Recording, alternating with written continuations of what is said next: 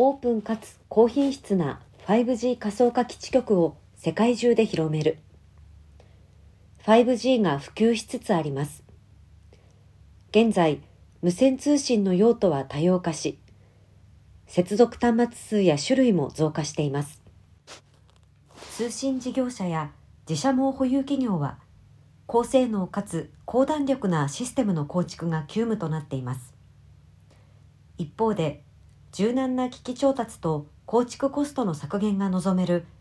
仮想化基地局の導入も世界的に進んでいます。ORAN などオープン化の潮流に加え MEC の活用による 5G の特徴を生かした新たなサービスの創出も期待されています。富士通は通信事業者などの顧客向けに無線基地局ソフトウェアと NVIDIA の GPU 技術を組み合わせた 5G 仮想化基地局ソリューションを3月よりグローバルに提供していきます。NTT ドコモが推進する 5G オープン LAN エコシステムの枠組みの下で競争し同社はその性能検証評価に協力したとのことです。上記ソリューションは基地局における物理レイヤーの処理を担う GPU に NVIDIA A100X を適用することで処理能力の向上を図り同一サーバ上で仮想化基地局とエッジアプリケーションの並列処理が可能なオールインワン構成を実現しています。無線装置の収容数と処理能力を向上させ高品質な通信環境も実現。